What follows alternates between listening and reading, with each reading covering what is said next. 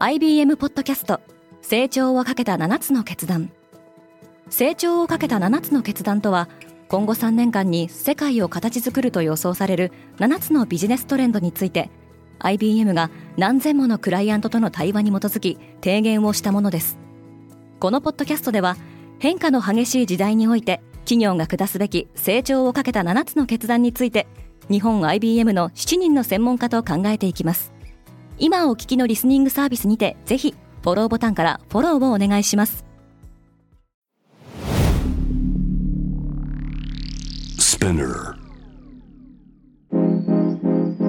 Good morning, ケリーアンです。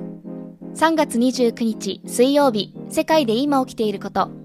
世界のビリオネアの動向を追った最新のレポートが発表されています。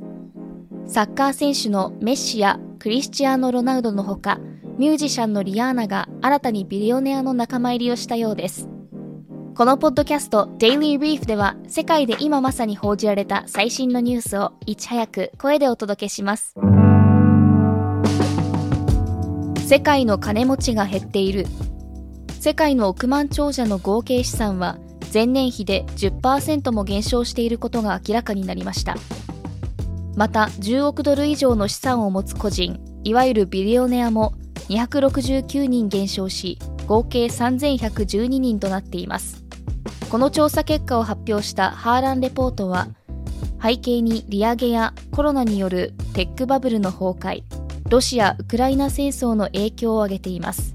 最も大きな損失を被ったのはテック界の CEO たちでジェフ・ベゾスとその元妻マッケンジー・スコットは1年間で1000億ドル以上のマイナス。Google 創業者のラリー・ペイジとセルゲイ・ブリンは合わせて850億ドル。イーロン・マスクは480億ドルのマイナスとされています。アップルの金融業が始まる。アップルは自社のモバイル決済サービス Apple Pay に分割払い及び後払いを導入します。アメリカで28日に試験導入が始まった新機能 Apple Pay レイターは無利子無手数料で購入代金を4分割し6週間かけて支払うことができるものとされています。Apple Pay レイターは今後数ヶ月のうちに全ての Apple Pay ユーザーに提供される予定です。アップルは2019年にゴールドマン・サックスと提携し、クレジットカードの提供をスタートしました。今回の取り組みは、アップルが初めて自社のみで進めるものとしても注目されています。アリババは事業再編に取り組む。中国のアリババグループは事業を6分割する方針を明らかにしました。主力の国内ネット通販のほか、動画サービスなどのエンタメ、クラウド、国際デジタルビジネス食事宅配などその他サービス物流のそれぞれが独自に資金調達や上場を目指す方針ですアリババは競争激化によって収益性が悪化していますが予定されている事業再編は業績の改善を図るための一手だと言えます。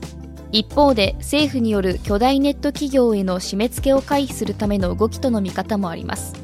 この発表を受けアメリカの株式市場ではアリババ株は14%上昇しました。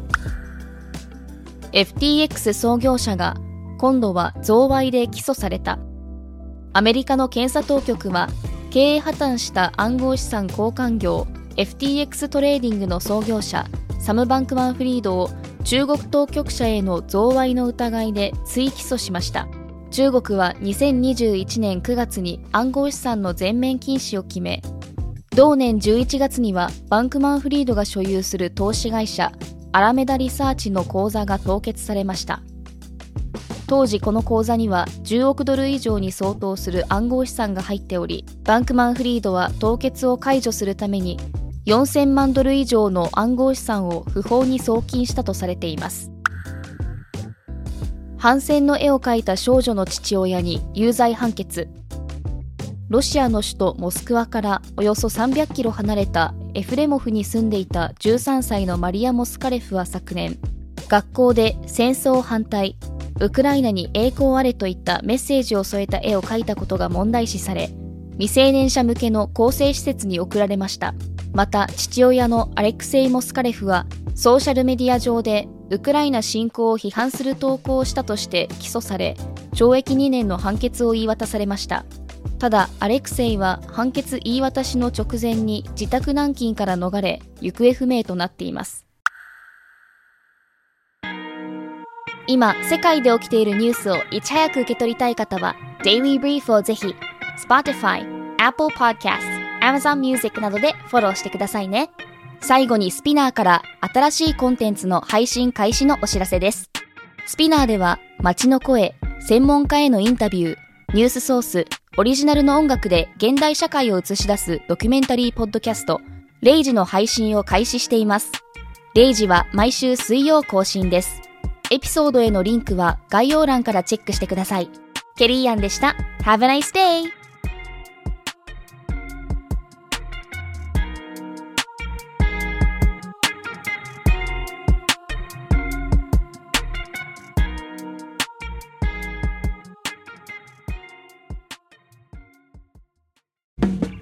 リスナーの皆様より多くのリクエストをいただいている話題のニュースを深掘りしたエピソードを週末の有料版で配信中です。今なら1ヶ月無料トライアルを実施中。詳細は概要欄に記載しています。この機会にぜひ聞いてみてくださいね。感想ご意見もお待ちしています。